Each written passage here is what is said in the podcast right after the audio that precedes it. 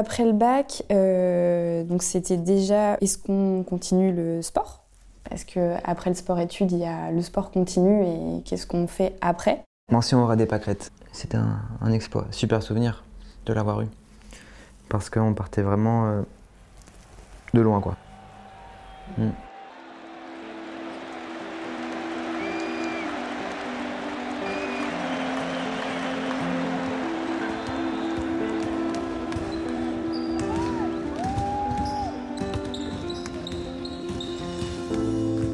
On est au mois de juin 2010 pour Nicolas et Naïm, 2011 pour Fleur et Marion.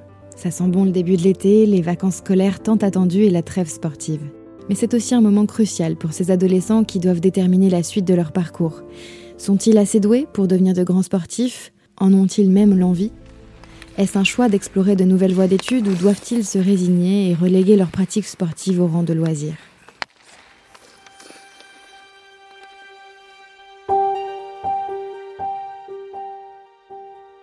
Vous écoutez le deuxième épisode d'Esprit d'équipe, un documentaire produit par Yoko Trigalo, Martin Berlug et Margot Gloaguin.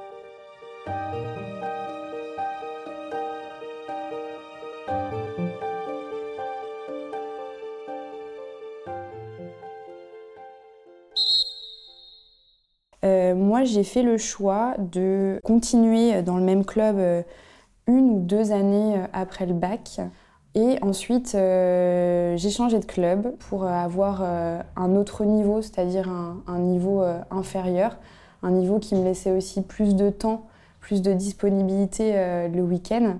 À ce moment-là, il y a eu donc, le choix de l'orientation. Et en fait, il y a eu pas mal de, paramètres qui sont rentrés. Il y a eu le fait que ma sœur, elle avait fait médecine. J'avais les mêmes capacités que ma sœur qu'elle avait réussi. Et dans ma famille, il n'y avait pas de questions en fait, très très très scolaire. Très... Ma mère est prof, euh, sinon c'est dans le médical, et puis si les, les sœurs de ma mère sont profs. Euh, grosse famille de profs, donc oui, les études c'était hyper important. Après mon bac, euh, là mes parents me posent la question si je veux continuer à faire de la danse ou si c'est bon, ça y est, on est sur une overdose et, et un craquage. Alors je leur dis que je n'ai plus envie de faire de la danse classique et c'est surtout aussi le moment où dans ta vie, tu te poses vraiment la question, je fais quoi en fait euh, professionnellement? Qu'est-ce que je deviens? Euh, Dans quel domaine j'ai envie de travailler? Donc il y, a, vraiment des vraies questions qui se posent après le lycée et des choix en fait qui sont à faire. Mais après le bac, je vais à Tours. Je sens qu'Angers, ça allait être compliqué. J'avais encore envie de continuer, malgré tout. J'étais pas arrivé au bout, je pense. Et puis, euh, la dynamique me plaisait aussi. Et je m'étais pas pris non plus une bâche, quoi. À Angers, ça s'est fini en douceur, c'est-à-dire que savaient pas trop si, si j'allais être gardé. finalement, j'ai un peu pris les devants en, demandant un peu de précipiter la réponse pour que je puisse me, projeter dans d'autres projets éventuellement. Pour faire plaisir à papa et maman, je fais quand même des castings euh, pour des écoles supérieures. Donc le supérieur de Paris, en classique et en contemporain. Je vais à Béjar. Je fais quand même des castings. Avec du recul, maintenant je le sais, je n'y vais pas motivée. Je n'y vais pas avec euh, toute ma volonté. J'y vais un peu à reculons et ça passe pas. Ça passe à Béjar, mais j'ai pas envie. En fait, je passe tous les tours à chaque fois, au sup, etc. Et à la fin, je le sais, c'est déjà d'une, je pense que j'avais pas le niveau suffisant aussi à l'époque. Et puis, et puis j'avais pas la motivation. Je me souviens qu'il y avait une, une choré à préparer. J'ai rien préparé. J'avais rien préparé. J'y suis allée, euh, les mains dans les poches, bonsoir. Donc non, en fait, c'est pas comme ça qu'on fait. Je m'étais pas préparée pour ces castings. C'est pas comme ça que ça se passe normalement. Je ne savais pas, c'est pour ça qu'après le lycée, euh, moi euh, j'ai fait une année de remise à niveau scientifique. Euh, je pense que c'était une année dont j'avais besoin en fait pour simplement prolonger un petit peu la période lycée et puis me poser un petit peu plus et me laisser d'autres portes ouvertes pour élargir un peu le champ des possibles, même si j'avais quand même en tête certains domaines dans lesquels je savais que je pourrais potentiellement m'épanouir. J'avais en tête le milieu paramédical, médical. Euh, voilà, c'est vraiment les.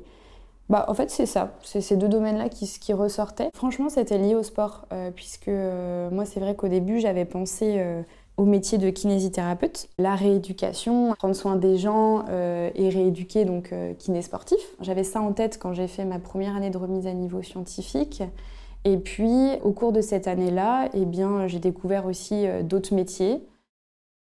À ce moment-là, il y a eu euh, un appel euh, de l'entraîneur de Lyon qui voulait ouvrir une fédération au Maroc, qui avait donc un autre profil d'une patineuse comme moi qui avait possibilité d'avoir la binationalité. Et donc qui proposait d'aller à Lyon pour faire du couple. L'idée de se dire que, en plus je patinerais pour le Maroc, donc il n'y aurait pas de concurrence. Donc ça veut dire que ça ouvre la porte au championnat du monde, aux Jeux Olympiques, blablabla. Sauf que en fait, clairement, j'étais pas assez mature. Moi, j'étais très cadré chez moi. C'était impossible en fait. Et donc j'ai démarché quelques clubs à l'époque, pas beaucoup. Des clubs un petit peu du même acabit qu'Angers, donc c'était Vannes, c'était Tours. Et donc je suis repassé par un peu les mêmes processus que, que pour Angers, donc des journées de détection où tu es euh, en concurrence avec beaucoup de joueurs, il faut, euh, faut faire ses preuves sur, euh, sur une journée. Quoi. Et là à Tours ça s'était très bien passé. Donc j'ai pu continuer un petit peu l'aventure, mais sans développer en long, en large, en travers. Au bout de six mois, je suis rentré euh, chez mes parents parce que ça s'était euh, pas très bien passé, humainement, sportivement. Et, euh, je pense que j'avais vraiment conscientisé que c'était que j'arrivais à un point où je devais aussi faire un choix sur mon avenir, clairement. J'entends une meuf dire que de toute façon la danse classique c'est bouché et qu'il n'y a, pas de, a pas de taf. Ça me soulage mais ça me... Allez, c'est pas grave. Ma mère, avait compris que j'aimais plus, elle avait compris que j'en voulais plus. Et physiquement, je voulais plus m'infliger euh, cette rigueur d'être mince, très mince. Non. Ce choix-là, ça a été la fin du sport, de haut niveau. C'est-à-dire que là, j'ai compris. Après, j'ai essayé de pousser un peu. Euh, j'ai fait fac de sport. Et ce choix, il a été aussi conditionné par le fait où, euh, où il, me il me laissait la possibilité de continuer à y croire. Alors que je savais la P1 de médecine, c'était fini c'était la fin, fin du fin. Là, ça me laissait la possibilité, j'ai continué à m'entraîner euh, la première année. Je sais pas trop comment ça se passe, je pense que j'en parle avec mes parents et tout, et on trouve une école euh, de formation euh, au Mans. Parce que je pense que je leur dis que j'ai plus envie de faire de la danse classique et que j'ai envie de faire de voir autre chose. Donc ma mère recherche des trucs avec moi et on tombe sur cette école au Mans qui est fait moderne, chant, comédie, danse, tout. Du coup, je me dis, bon, bah, allons-y, je vois que c'est bien noté. Bon, je me dis, ok, c'est cool. Euh, je passe le casting, je suis prise, et là, donc, je découvre euh, tout. Genre euh, des profils différents, des petits, des grands, des gros, des pas gros, plein de gens en fait. Et ça te sort vraiment de, ton, de ta zone de confort, t'essayes des nouvelles choses, t'es plus la meilleure, ça te calme, ça, te ramène un peu les pieds sur terre, c'est important. Et je kiffe. Donc la première année se passe plutôt bien. Euh, ça finit mal. Parce que, euh, pareil, euh, à la fin, trop de règles tue les règles. J'étais pas encore assez mature pour comprendre que à chaque fin d'année, il y a un examen qu'il faut le faire, qu'il faut le passer. À l'époque, ça me correspondait pas, pas du tout. Donc j'ai dit au revoir, j'ai claqué la porte et je suis partie.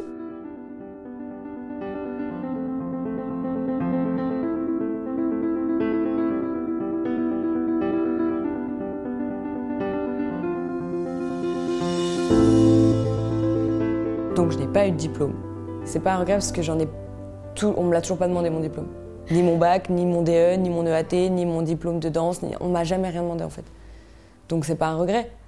Les diplômes c'est bien quand tu veux rentrer à, Harvard ou quand tu veux faire euh, avocat et qu'il te faut des diplômes, qu'il te faut des choses.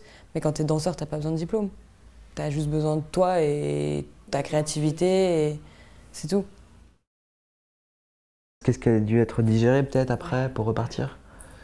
Un encadrement médiocre, euh, humainement, euh, pas de pédagogie. Euh, c'est comme si les dés étaient pipés avant même d'y arriver. Quoi. Pour te donner un exemple pour que tu puisses comprendre, on y arrivait avec 16, on était 16 nouveaux joueurs en mutation, sachant que tu peux en faire jouer 6 le week-end. Donc effectivement, on s'est retrouvés à, à, se manger les uns les autres. Comme j'étais plutôt une brebis, je me suis un peu fait manger et j'avais pas envie, c'était pas moi quoi. Et c'est aussi là où il y avait aussi déjà ce truc de ce milieu ne, me correspond pas. Quoi. Un truc qui n'était pas évident avant et qui l'est vraiment devenu à ce moment-là.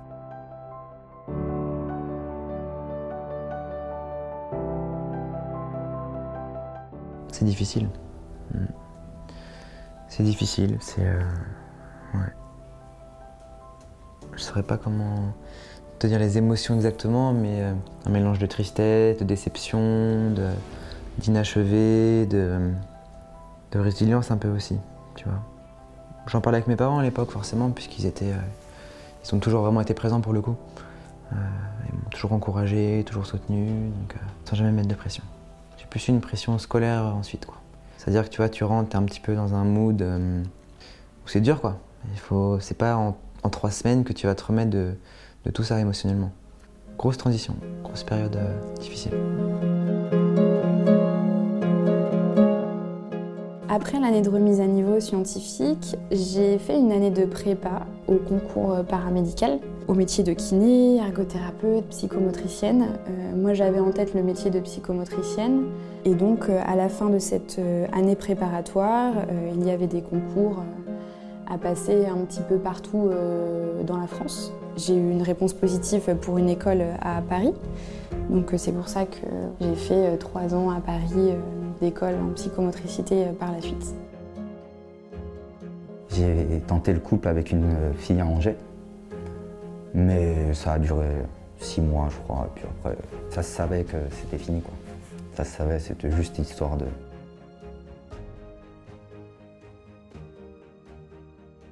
Ah, ça a été un processus assez long, hein, mais euh, déjà j'ai un petit peu travaillé pendant ces périodes-là, vu que j'étais pas scolarisé des, jobs étudiants, distribuer les journaux aux arrêts de tramway, histoire de, se rendre compte un petit peu aussi du monde du travail avant de me, reprojeter. Et à l'époque, euh, ma mère étant médecin et mon père ostéopathe, ayant connu un petit peu que ça et étant attiré par ça, je suis naturellement parti dans cette voie, en commençant par la fac de médecine. Et euh, pareil, un peu le même milieu que le foot. Peu un monde de requins, euh, très élitiste, très exigeant, sans, livré à toi-même. Et, euh, c'était une transition beaucoup trop violente après un an de déscolarisation. Donc euh, ça n'a pas été très, très long comme, euh, comme expérience. donc ça c'était une année passée à quand même un petit peu travailler les sciences fondamentales parce qu'au moment où je, où je sais que je ne vais pas continuer en médecine, donc au bout de deux semaines, j'avais déjà cette perspective d'intégrer une école d'ostéopathie. Donc j'avais quand même dans, dans le viseur euh, les prérequis qui m'aideraient à avoir une première année en ostéopathie euh, plus, euh, plus facile. Donc j'ai quand même bossé un petit peu les sciences fondamentales, j'ai pris de l'avance et j'ai continué à faire des petits boulots, des inventaires en grande surface, ce genre de choses. Est-ce que c'était dur ça pour toi? Ah ouais, c'est violent. Je pense que malgré tout, quand tu rêves d'être sportif de haut niveau, tu as ce truc où tu te dis je vais un petit peu passer à travers les mailles du filet, socialement ça va être plus facile, et du coup je te rends compte que non. Quoi me suis, vite, je me suis du coup aussi vite rendu compte qu'il fallait que j'étudie. Parce que je n'étais pas euh, calibré pour euh, accepter un, travail euh, de ce type, avec ces conditions de travail-là, cette reconnaissance, ce salaire, c'était pas possible. Comment je le vivais à cette époque, je me rappelle que j'ai pas eu de, comment dire, un état un peu de tristesse ou une petite dépression, le fait d'arrêter, etc. Je ne l'ai pas trop ressenti c'est quand même, ça m'a perturbé, notamment euh, l'été euh, de la terminale pour aller euh, à la faculté. Mais en fait, après, ma soeur, elle m'a parlé et elle m'a dit que j'allais vivre mes plus belles années à la fac et que c'était le truc le plus incroyable et que c'était dix fois mieux d'aller à la fac et de vivre en fait la vie étudiante que d'être sportif. Bah, c'est ce qui s'est passé en fait. Je suis arrivé à la fac et puis après premier jeudi soir et j'ai retrouvé en fait à la fac en je dirais en deux mois, même pas, j'ai retrouvé l'ambiance qu'il y avait au lycée en fait. J'ai retrouvé des amis pareils que, j'ai encore maintenant et cette fraternité en fait. Fraternité, on s'est pendant les cours, on s'est créé un groupe de travail qu'on a gardé jusqu'au concours.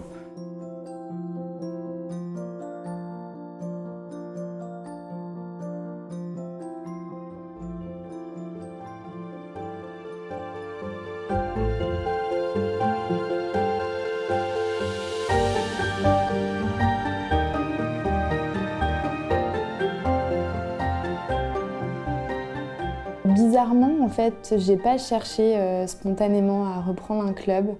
Je crois que je l'ai fait euh, pendant la deuxième année, je crois. Donc j'ai cherché un club parce que ça me manquait finalement. Euh, et puis quand j'ai repris les entraînements dans un club parisien, bah, très rapidement je me suis blessée. Je pense que l'année voilà, l'année off que j'avais eue avait fragilisé mon corps, je pense puisque j'étais passée de beaucoup d'entraînement à plus d'entraînement du tout. Euh, donc euh, avec une fonte musculaire, euh, un corps qui avait changé, les sensations n'étaient pas les mêmes et quand j'ai repris, bah voilà, je me suis blessée. continuer à jouer au foot à cette époque-là. C'est important à signaler. J'ai une transition difficile, mais t'es encore jeune, t'es es encore passionné, tu as aussi la, chance de, matérialiser entre guillemets le, parcours que tu as eu à une échelle inférieure, mais c'est aussi euh, une estime de soi en quelque sorte. Tu reviens avec un certain CV en quelque sorte à une échelle régionale. Euh, dans un monde d'adultes aussi, puisqu'on était quand même en, jeune avant. J'avais ce petit côté un peu d'ego où euh, j'étais, entre guillemets, pour le niveau, très performant. Donc j'étais aussi à ma place dans ce sens-là où c'est caricatural, mais j'étais un petit peu la star de l'équipe et tu découvres un, nouvel univers, des nouvelles personnes. et c'était, c'était très chouette aussi. Mais c'était vraiment, tu t'entraînes deux fois par semaine, tu fais un match le week-end et, et tout le monde avait sa vie à côté, quoi. soit étudiante, soit professionnelle. J'ai fait six mois. Six mois avec la fille. Donc c'est vrai que je continuais à me lever le matin, à m'entraîner. Mais bon, il y avait quand même, euh, il y avait quand même ce côté où, euh, où, bah déjà je commençais à sortir le jeudi. Je lâchais déjà en fait. Bah, la réalité c'est quand je suis rentré à j'avais plus beaucoup, plus vraiment d'amis en fait, du fait d'être parti comme ça, euh, sans jamais avoir entretenu les relations. Tu repartais un petit peu à zéro. Effectivement, tu t'ouvres au monde, mais comme tout étudiant qui va, euh, qui va sortir, qui va euh, chercher à se découvrir, chercher ses limites. Euh, oui, forcément. Avec le recul, c'est vrai que quand j'y repense, même mes potes, ils s'en souviennent pas trop, ils s'en souviennent un peu, mais que ouais, je continuais à m'entraîner 10 heures par semaine. Mais c'était pareil en fait. C'était le matin et puis c'était pas de question quoi. Mais même, même problème qu'au lycée, le réveil, la fatigue. Mais à part, à part ça. J'ai vécu quelques belles années en sortant des structures professionnelles, justement, au niveau footballistique, mais c'était lié aussi à une question de maturité aussi, je pense.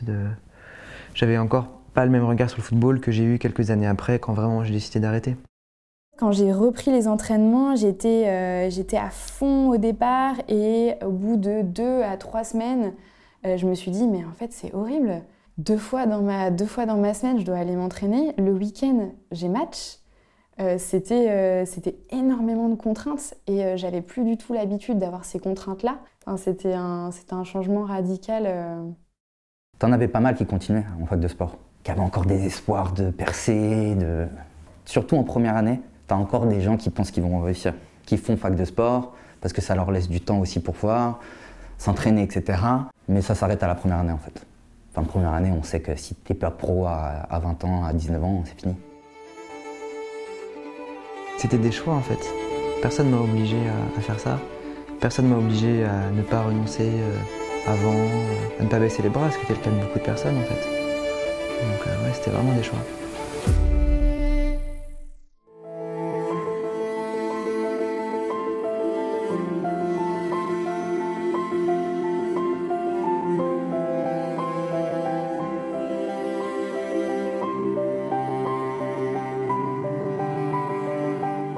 Suis rompu les ligaments croisés, c'était en deuxième année de, psychomotricité. J'ai eu une opération et puis euh, la troisième année, j'ai retenté un autre club et je voulais cette fois-ci euh, retrouver mon niveau d'avant. Donc euh, j'ai retenté dans un club en espérant bah, revenir de cette blessure-là et finalement bah, mon corps a dit non. Et je me suis reblessée à nouveau, donc cette fois-ci c'était au niveau des ménisques. Et, euh, depuis, euh, j'ai pas, voilà, pas retenté l'expérience. Tu vas parfois être trop exigeant ou tu vas avoir envie que les autres soient meilleurs, que d'être managé par des personnes plus compétentes, d'avoir des conditions d'entraînement plus adaptées. Parce qu'en fait, c'est soit tu es dans quelque chose de très professionnalisant et c'est quelque chose de très rigoureux, très investi.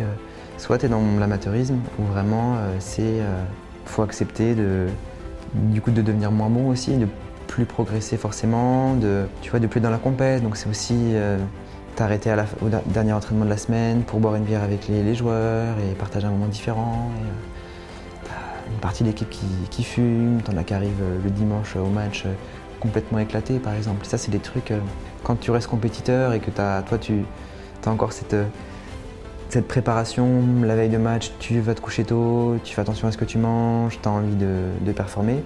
Vu que c'est un sport collectif, c'est très difficile à accepter. Et c'est ce qui m'a fait finir par arrêter, de plus m'y retrouver.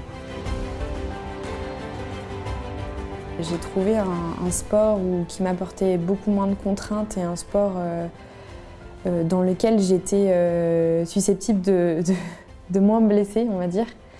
donc c'est pour ça que je me suis mise à la course à pied. Donc j'ai commencé, voilà, juste pour m'entretenir physiquement, à faire des footings. Et puis progressivement, j'ai j'ai augmenté un petit peu euh, bah, le, rythme, les distances. Et, euh, et puis euh, j'ai pris vraiment plaisir à, faire, à faire ce genre de, de sport. Donc c'est vrai que c'était un bon compromis finalement. Et puis bah, progressivement, voilà, j'ai j'ai fait des semi-marathons. J'envisage prochainement un marathon. voilà, c'est le, le, prochain objectif parce que je pense que voilà, les challenges, ça manque. Ça manque énormément.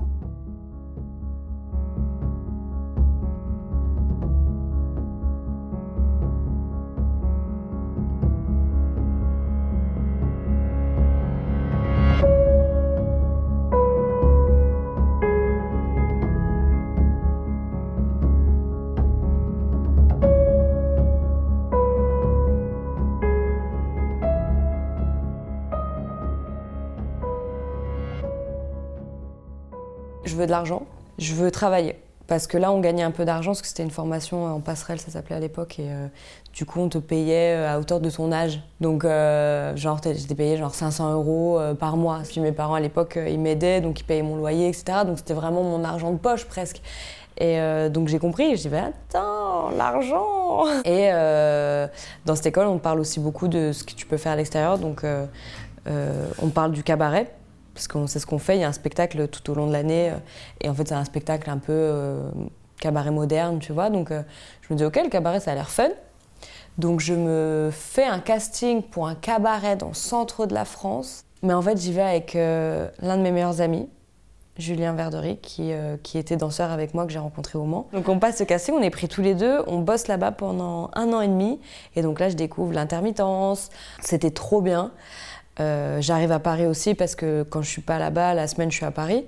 Donc euh, je découvre des petits jobs, euh, des petits castings. et ça, je le fais pendant un an et demi. J'ai pas quitté le patinage parce que, en fait, après j'ai entraîné. J'ai entraîné pendant 5 ans au club d'Angers. ça a été mon, job étudiant. J'y allais, je crois, 8 heures. En fait, j'y allais presque autant qu'avant, mais j'entraînais quoi. Mais c'était plus cool. J'ai moins de fatigue. Et après, euh, la Chine. Bah, c'est Julien Verdery encore. Hein. Il me parle d'un casting euh, pour Franco Dragon avec euh, Reda, un chorégraphe assez connu. Et, c'était un gros casting à Paris. Genre, il y avait tout Paris qui y allait. Il y avait eu un casting à Londres et tout. Pour aller habiter à Macao, en Chine. Franchement, j'y crois. Je dis, bah, pourquoi pas, tu vois. moi, je connaissais pas les autres gens de Paris. Je connaissais pas le niveau de Paris, je, je savais pas, tu vois. Donc je me dis, bah pourquoi pas et tout, ça va être fun. J'avais pas d'attache, j'avais 21 ans. C'est mon premier casting en fait. Euh, je me souviens avoir été stressée. Je voyais les gens, ils étaient habillés. C'était la Fashion Week, euh, ils étaient maquillés de ouf. Moi, j'y suis allée en. Je sais pas, normal. Et, euh, et ça se passe bien. Donc, je vais jusqu'au bout. Euh, on ne nous donne pas la réponse tout de suite. Et je suis en date avec ce fameux cabaret qui faisait une tournée dans les salles de Paris. Donc je suis en date euh, à Paris et on reçoit un mail. On était trois à avoir passé le casting dans, le même cabaret. Et on reçoit un mail. Euh, donc il y avait une fille et moi. Et on est toutes les deux prises. Julien, mon ami, malheureusement n'est pas pris. Et on est toutes les deux prises. Et, et voilà. Je dis bon, bah. Sauf qu'il fallait partir un mois plus tard, je crois.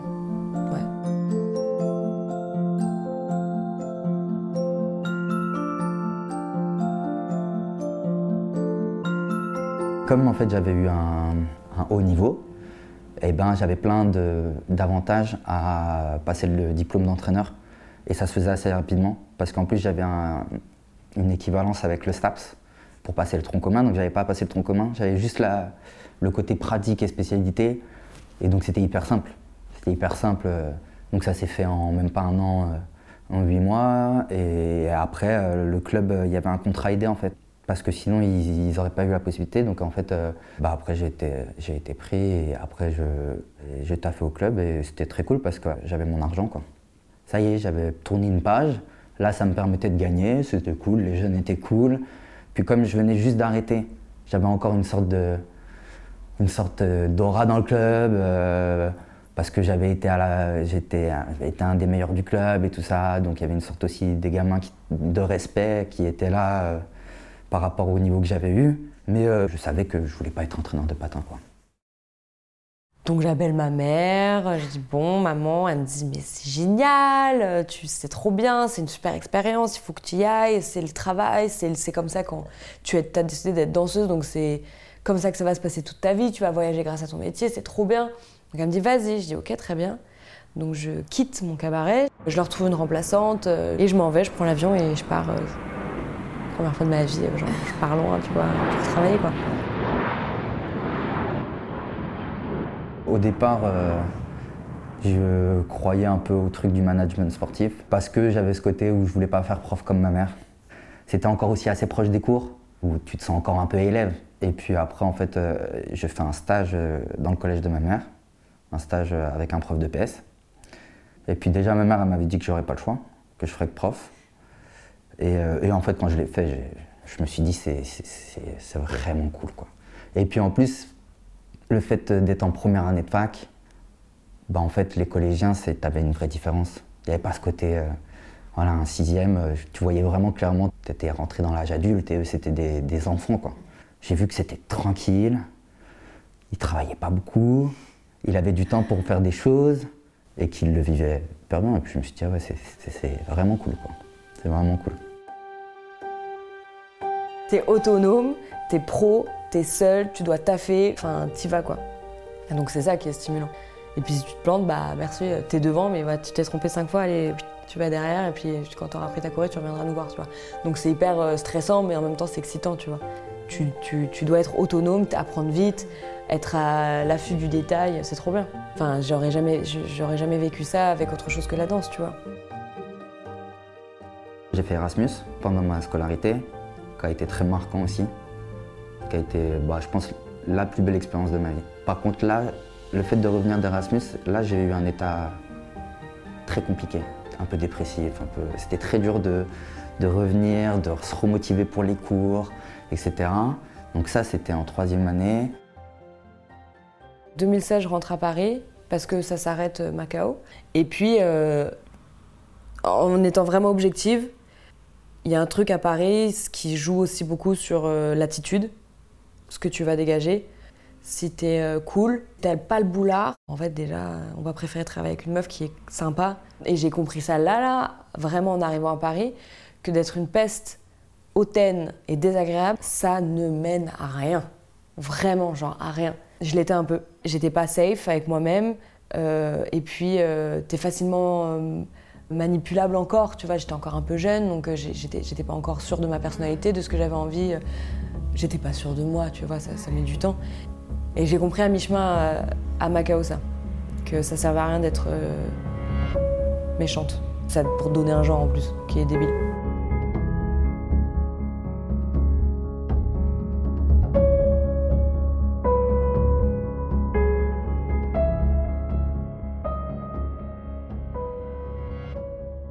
J'ai compris qu'il fallait être sympa.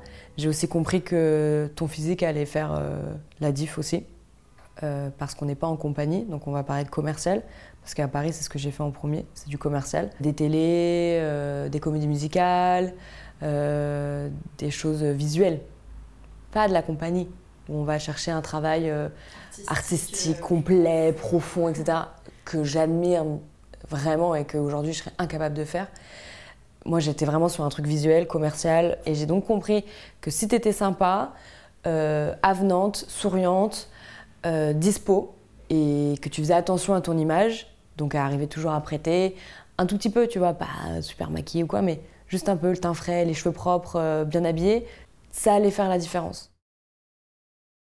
Et après, bah, il y a eu deux ans de prépa concours, donc là on réfléchissait plus, parce que le concours est dur. Bah, tu prépares le concours, tu prépares le concours. Après, on sortait beaucoup, mais bon, on, était, on parlait que de ça, quoi, en fait. Comme quand on parlait du sport avant, là, on parlait que du concours entre nous. Euh, donc, on était tous dedans, on parlait que ça. Et après, on a tous eu, mon groupe de travail, on a tous eu le concours du premier coup. Après, tu fais une année de stage. Donc, j'ai fait une année de stage à Angers. Et les mutations, tu vois, dans des zones euh, où il manque d'enseignants. Et donc, tu as la région parisienne, l'Est, vraiment en milieu rural, et le Nord en milieu rural. Donc après, nous, on est montés tous ensemble. et on est monté en région parisienne. Euh, j'ai fait des comédies musicales, j'ai fait des castings pour euh, le casting pour Kamel Wally, des Dix Commandements, où j'ai pas été prise du premier coup. Et en fait, euh, deux semaines après, je reçois un appel de, de Marjorie Hasson, qui était l'assistante de Kamel sur, sur ça, qui me dit Fleur, est-ce que tu es dispo pour faire les DICOM Les répétitions, c'est de temps à temps. Je dis bah Oui, mais j'ai fait le casting. Elle me dit Je sais, je me souviens très bien de toi. Je dis Mais j'étais pas prise. Elle me dit Je sais, mais je me souviens très bien de toi. D'accord, ok. Elle me dit Bon, bah, est-ce que tu es dispo? Je dis Bien sûr que je suis dispo. complètement, j'arrive, je suis là, quoi.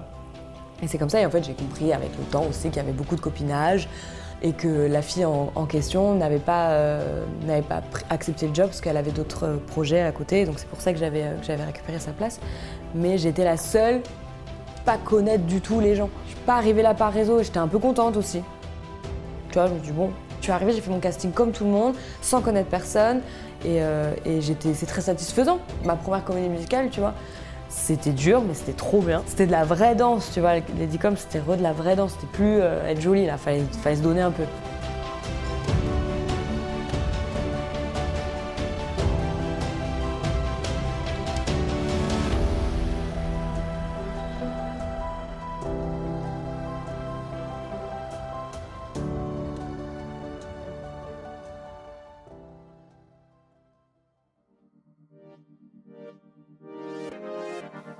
Sur la cinquantaine de personnes, d'anciens élèves en sport-études que j'ai pu interroger, 65% d'entre eux ont poursuivi leur activité sportive après l'obtention du bac. Mais une fois sortis du système scolaire, très encadré, il n'est pas toujours évident de poursuivre ses rêves de sportifs professionnels. Dans l'épisode suivant, Marion, Naïm, Fleur et Nicolas font le bilan, comme dirait les Marron. Dix ans après avoir quitté le lycée, que sont-ils devenus? Ont-ils atteint leurs objectifs d'ado? Quelles leçons retiennent-ils de ces années d'entraînement intensif? Et surtout, recommenceraient-ils Réponse dans le dernier épisode d'Esprit d'équipe.